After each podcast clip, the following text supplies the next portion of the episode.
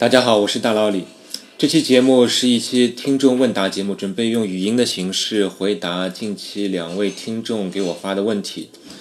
第一个问题是一位署名中文零零七的听众给我留言说：“为什么统计学中要用标准差表示数据的离散程度，而不用偏差的绝对值的算术平均来衡量离散程度？”这是一个很好的问题啊！其实我小时候也考虑过。这里先简单回顾一下什么是标准差。我记得这应该是高中数学也教过的。就比如说一个班级里有五十个学生，然后某次数学考试，比如班级的平均分数是八十五分。那么我们知道平均分的话，我们还有可能想知道一下，就是大家的成绩分布如何，就是。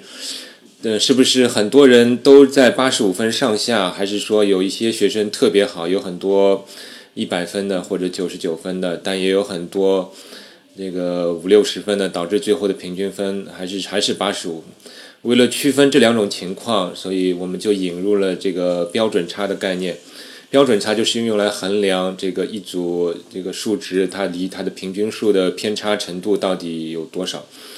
这个标标准差的计算是这样的，就是把每一个学生的成绩去减去八十五，然后求一个平方，把这个每个学生的这样成绩减去平均数的平方值相加，取个平均数，然后最后再开一个根号，就能得出这个标准差的值。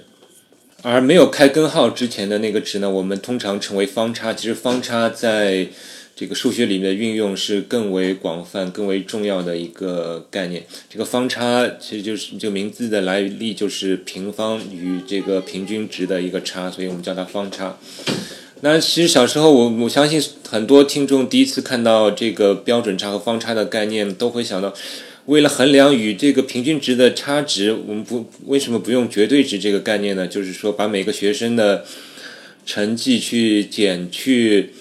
平均值，然后求一个绝对值，这样得到都是一个正数，然后把所有人的这个差值求一个算术平均，不是也能得到得到一个大家的分数与平均值的偏差程度的衡量吗？而且其，实上这个值算出来，你会发现，其实多数情况下与这个标准差的值还是非常接近的。那么，所以就会有这样一个问题：为什么数学家选用了标准差或者方差，而不用这个绝对值的算术平均？其实这个道理也很简单了，还是契合于我之前很多期节目提到过的一个数学的宗旨，就是简化。不知道大家有没有这种感觉？虽然绝对值的概念非常简单，但是它实际上在计算的过程中是很麻烦的一个东西。就是你在一个算式计算运算中，如果出现了绝对值，你会马上发现，哎呀，我计算不下去了。我再往下算的话，我就要分。分部分进行讨论了，就是这个绝对值内部是大于等于零的情况该如何，小于零的情况该如何，就是你要产生分分支了，这是很讨厌的一个情况。而如果你一个表达式里面有很多绝对值的话，那你肯定它就会头都炸了，对不对？你每一个绝对值你都要分布进行讨论。所以这个绝对值的概念虽然定义是简单的，但是它在计算的过程中是绝对不让人愉快的一个东西。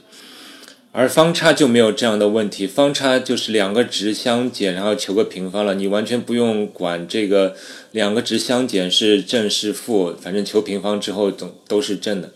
那么对你的计算来说就毫无障碍，后面的该化简的人继续化简，这是让人非常愉快的一点。仅凭以上的这个原因，其实就有足够的理由让我们去使用方差和标准差，不用这个绝对值。但其实，当你学了更多的数学知识之后，你会发现，其实还有更多的其他的一些辅助的理由。比如，不知道你有没有发现，这个标准差的计算的这个过程，就是相减求平方再开根号这样一个表达式，是不是跟平面坐标系上两个点之间求距离的表达式非常像？比如说，我有一组呃平面上平面坐标系上的一组点，假设我有一个另外一个点。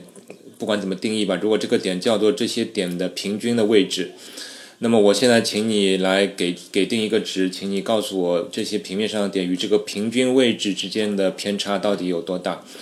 那你肯定第一反应就会说，那我就求一下这些点到这个平均位置的点的距离的算术平均。那你会发现，你要算这个距离的话，你就是把哪个呃 x y 的这个坐标去与这个平均位置点的坐标相减，开平方，再开个再求个根号，对不对？就是这样一个距离的概念。所以这个方差的表达式里面呢，就隐含的跟这个距离平面坐标系上的距离的这个定义其实是有点兼容的。所以这种兼容性也是一个很好的性质。另外还有一点是方差的定义具有很好的可扩展性。比如说，我们已经知道，呃，我们这个班级的学小朋友的的数学平均成绩是八十五分，我们也知道他们的标准差是十。那么你可能还想知道，到底是高于八十五分的同学多，还是低于八十五分的同学多呢？这个性质是标准差刻画不出来的，因为我们只是求同学的成绩与平均成绩的差值的平方，这个平方就把正负给消掉了。那么你马上就能想到，那我干脆就用三次方嘛，用三次方行不行？就是把每一个同学的成绩去减去平均数，求一个立方，然后加起来再求一个平均数。这样的话，我们就能保留每个人的成绩到底是高于平均数还是低于平均数的性质。那么，这个最终求得的值如果是正的话，那我可能大概就能知道，呃，同学高于八十五分的人比较多，或者高于八十五分的人的这个成绩高的非常多。如果是负的话，那么就是相反。其实你这个思路是很好的这个思路了，然后你会发现，其实你这个思路还可以扩展下去，你可以有四次方、五次方。这里其实数学家就把这种概念扩展为一个称为矩的概念，这个矩就是矩阵的矩，英文叫 moment。其实我第一次看到这个词也是挺困惑的，因为 moment 在我心中这个概定中文就是时刻嘛。但是如果你在数学文章里看到什么 the first moment，the second moment，这并不是说什么第一时刻、第二时刻，而是这个一阶矩、二阶矩的概念。其实这个矩的概念与那个导数概念其实很相似，就像一阶导数、二阶导数、三阶导数等等，不同阶的导数能够刻画一个函数的不同的性质一样。那么这个一阶矩、二阶矩到 n 阶矩，它就能刻画一组随机变量的不同的性质。综合以上三点，我们看到方差和标准差，首先它是我们的运算比较简单。第二点，它与欧几里得空间里的这个欧式距离的定义是兼容的。第三点，它具有很好的扩展性。